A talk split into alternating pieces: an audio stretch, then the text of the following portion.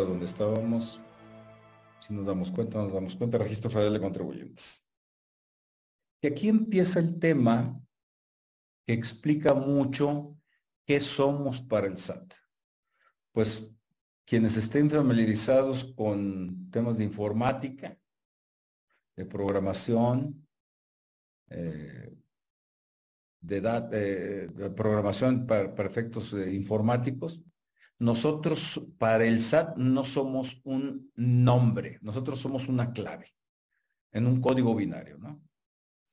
Eh, en, mi, en, mi, caso, pues es PEAL, hay una forma de a las personas físicas identificarlas por tres eh, eh, palabras del vocabulario, las dos primeras del apellido, primera consonante y la primera vocal, la primera, la primera del, del segundo apellido, hacha, y la primera del nombre, del primer nombre, Luis L. Peal, ¿no? Pérez de Hacha, Luis. Es 600929, año de nacimiento, mes de, mes de nacimiento y día de nacimiento. Ya les dije mi cumpleaños, 29 de septiembre. Me pueden felicitar y mandar regalos sin ningún problema. Y luego viene un homoclave, que es un dígito verificador. Cuando yo me di de alta en el Registro Federal de Contribuyentes, estoy hablando en el año de 1980, 79, por allá, no había ese dígito verificador. En mi caso es JJ3. No tiene nada que ver con la CURP y no tiene nada que ver con mis datos personales. Es un código verificador que arroja el sistema del SAT. JJ3. ¿Por qué? Para evitar homonimias, o si no, difícilmente nos vamos a encontrar otro Luis Manuel Pérez de Hacha, pero ni se crean, porque un día sí me encontré un Luis M. Pérez de Hacha en Facebook, sin querer queriendo, y pues yo pensé que me habían hackeado. Es decir, somos tantos millones de personas de habla hispana que la homonimia no escapa de esa posibilidad. Por eso, y del día, mes y año de nacimiento, somos miles de millones de personas de habla hispana. Por lo tanto, eh, la homonimia es posible y por eso, el, y, y, y, en esa homonimia, pues también la fecha, mes, día, mes y año de nacimiento. El código verificador, el código la homoclave es el código verificador, el JJ3. El caso de personas morales, es decir, sociedades anónimas y sociedades civiles, se siguen reglas eh, similares, nada más que no son cuatro letras como PEAL, son tres letras. Eh, eh, por ejemplo, en mi despacho es PAB, ¿no?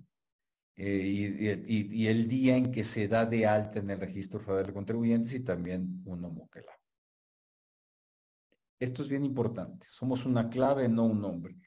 Porque el registro federal de contribuyentes, que hay una idea de empalmarlo, no empalmarlo, empatarlo o sincronizarlo por completo con la CURP, ya empezar a manejar un solo código de identidad, una clave de identidad con un CURP que sea equivalente a, eh, al registro federal de contribuyentes, que sea no, no, equivalente, que sea el mismo y que se maneje para efectos de IMSS y de Infonavit. Es un proyecto de, de muy, muy largo alcance, incluso para tributos estatales, para pago de impuestos estatales. Proyecto ambicioso, no irrealizable, pero sí complejo, de grandes retos. Pero regresándome al registro federal de contribuyentes, que estamos en la parte fiscal, pues en realidad de lo que se trata es de tener un eje, si no somos un nombre, somos una clave, pues en torno a la clave se construye todo, todo lo que son nuestras obligaciones fiscales. Miren, ¿quién deben tener eh, un registro federal de contribuyentes? Ahorita somos 82.6 millones de contribuyentes registrados de una población de 130, 135 millones de personas que están. Es decir, el número es importante. Acordémonos que ya los mayores de 18 años tienen que darse de alta el registro de contribuyentes, polémico. Bueno, no me detengo en eso tampoco.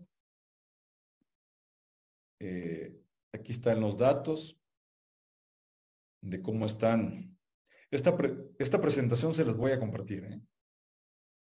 Esta presentación de, es de ustedes. Miren cómo desde el año 2000, si ven ustedes aquí a la izquierda, donde está el cursor que acabo de marcar, el año 2010, ¿no? Había 10 millones de contribuyentes, 10 millones, 10.5 millones de contribuyentes personas físicas, asalariados 16 millones, personas morales 1.5 millones, 1.2 millones, grandes contribuyentes 13 mil, los grandes contribuyentes pues, son los grandes de, de veras, ¿no? Un Honda Telmex, Telcel, eh, etcétera, ¿no? Eran un total de 28 millones de contribuyentes. Ahora vengamos hasta febrero de 2023. Aquí estamos. ¿Qué era esto? Personas físicas, 31 millones de personas. Eh, y aquí estamos, 82.6 millones. Grandes contribuyentes, 11 mil.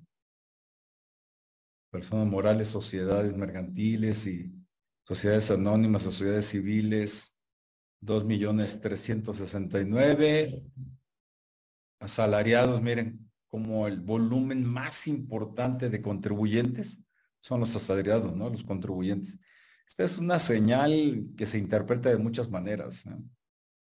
En fin, nada más lo, quería poner. Son un sistema, a ver, doy una respuesta rápido a esto, es una, se interpreta de muchas maneras, un sistema fiscal que está apoyándose, eh, que sé que aquí es el número de contribuyentes, pero también hay que tener en cuenta que es el monto de recaudación, que se apoya en, contribuyentes cautivos, mm, habla de, de, un pendiente que se tiene respecto de contribuyentes no cautivos.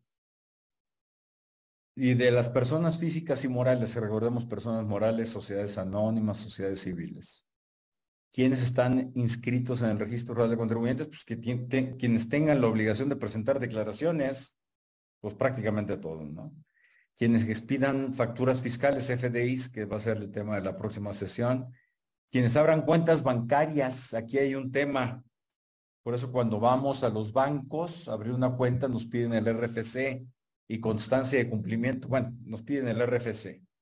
Los socios y accionistas de personas de, sociedades también tienen que pedir, proporcionar su RFC, aunque no presentan contradeclaraciones, aunque no presenten declaraciones, no expidan CFDIs, tienen que tener su registro de contribuyentes.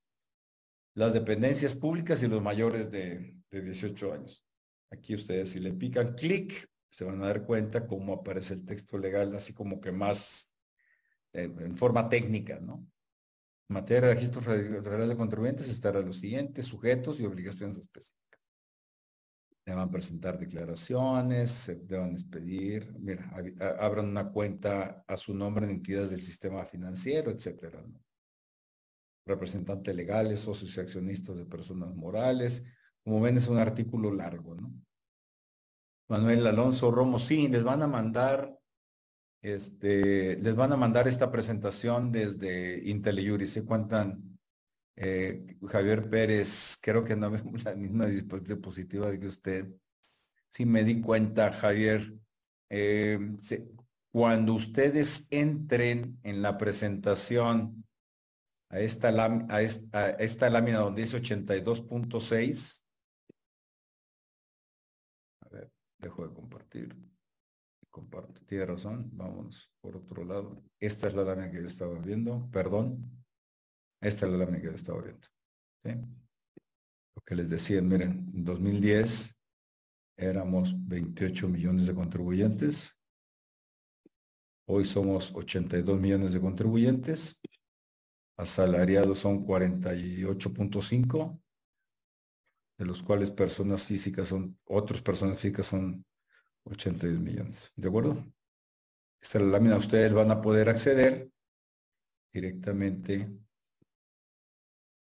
desde aquí, desde donde haya un asterisco, hay una liga ¿eh? o un hipervínculo.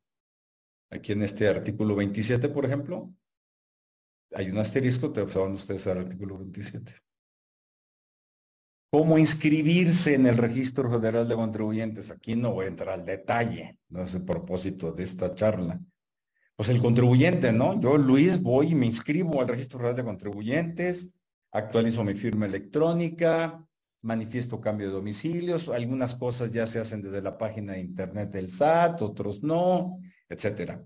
Hay variantes de, de todo, todo tipo. Entonces, pues ustedes podrán ahí verlo sin mayor problema. Los, el patrón está obligado a inscribir a sus trabajadores. Es decir, llega el trabajador, llega, eh, pues, ¿qué será? Eh, pues, voy a inventar un, nombre, ¿no? Prudencio o Hernán Cortés. Llega Hernán Cortés Junior, Hernán Cortés el sexto, ¿no? O el, o el décimo. Hernán Cortés décimo llega a trabajar conmigo, ¿no?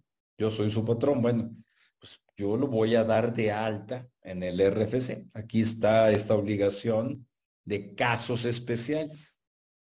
Los contribuyentes a los que se hagan pagos, todo lo que viene ahí es por nómina, capítulo 1, etcétera, por nómina, deberán proporcionar a las personas morales en, en las que recae la obligación de inscribirlos en el RFC. Yo lo hice en mi despacho como patrón a Hernán Cortés Hijo. O bien el SAT, el SAT si llega y practica una visita y ve que Luis Pérez Diacha no está inscrito, pues lo inscribe, no le van a andar pidiendo permiso. O bien, y esto está aquí, miren, en materia, es el mismo artículo 27, ¿sí Facultades del, del, SAT, cuando habla de, autoridad fiscal, pues es el SAT.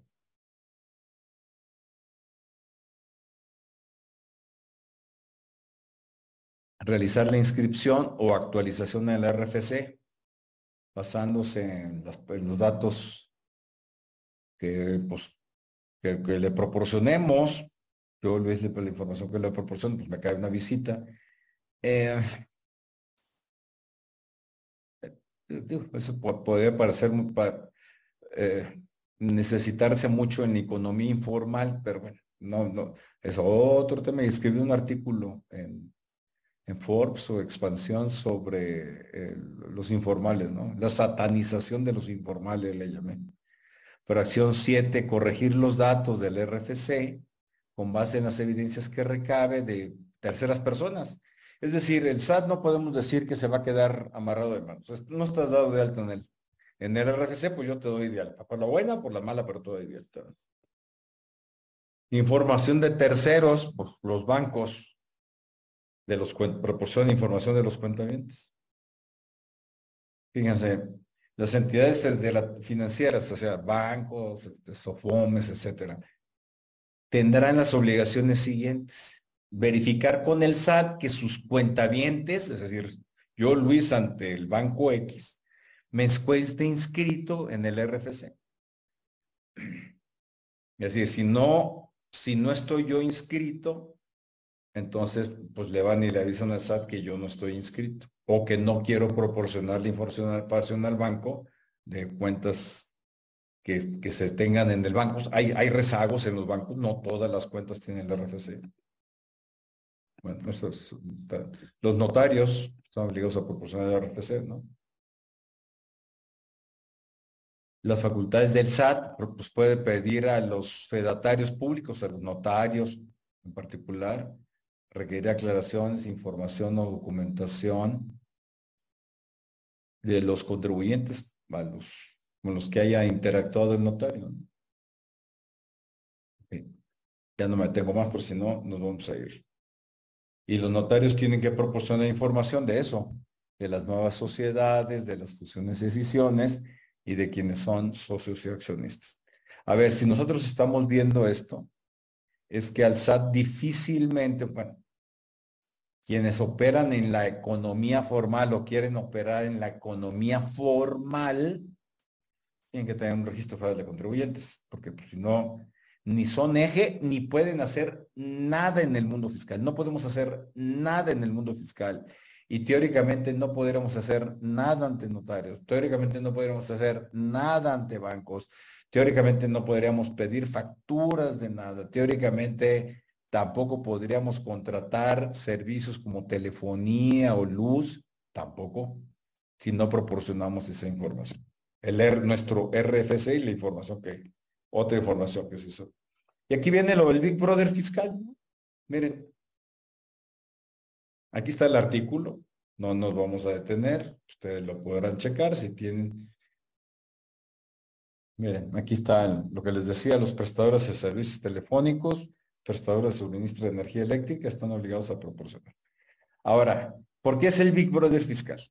Primero, tiene nuestro nombre, tiene nuestro domicilio fiscal, tiene nuestra contabilidad si estamos obligados a llevarla y, a subirla, ¿no? El portal de SAT. Los trabajadores, por ejemplo, no están obligados a, subir la contabilidad. Tenemos un buzón tributario. De eso vamos a hablar la próxima sesión, la próxima clase. Entonces, pues ahí ya tiene mucho, pero además, pues tiene el, los, las facturas que emitimos, los comprobantes fiscales digitales por Internet. Y tiene información que proporcionan terceros, los patrones, nuestros clientes y nuestros proveedores. Tiene lo que nosotros declaramos como ingresos y deducciones. Tiene la información del IMSS, del Infonavit, de los bancos, servicio luz, celular. Tiene de los gastos médicos que realizamos y de automóviles que compramos, híjole, pues por eso es el Big Brother fiscal, ¿no? No hay info, no hay autoridad en México que respecto de 82.6 millones de personas físicas y morales tenga más información que el SAT. No hay nadie ni por mucho, Alejandro, ni por mucho. Ese es un, un gran, gran tema. Eh, que el y como lo comenté hace rato, que el Big Brother fiscal no actúe es otra cosa, pero de que estamos en la mira, estamos en la mira.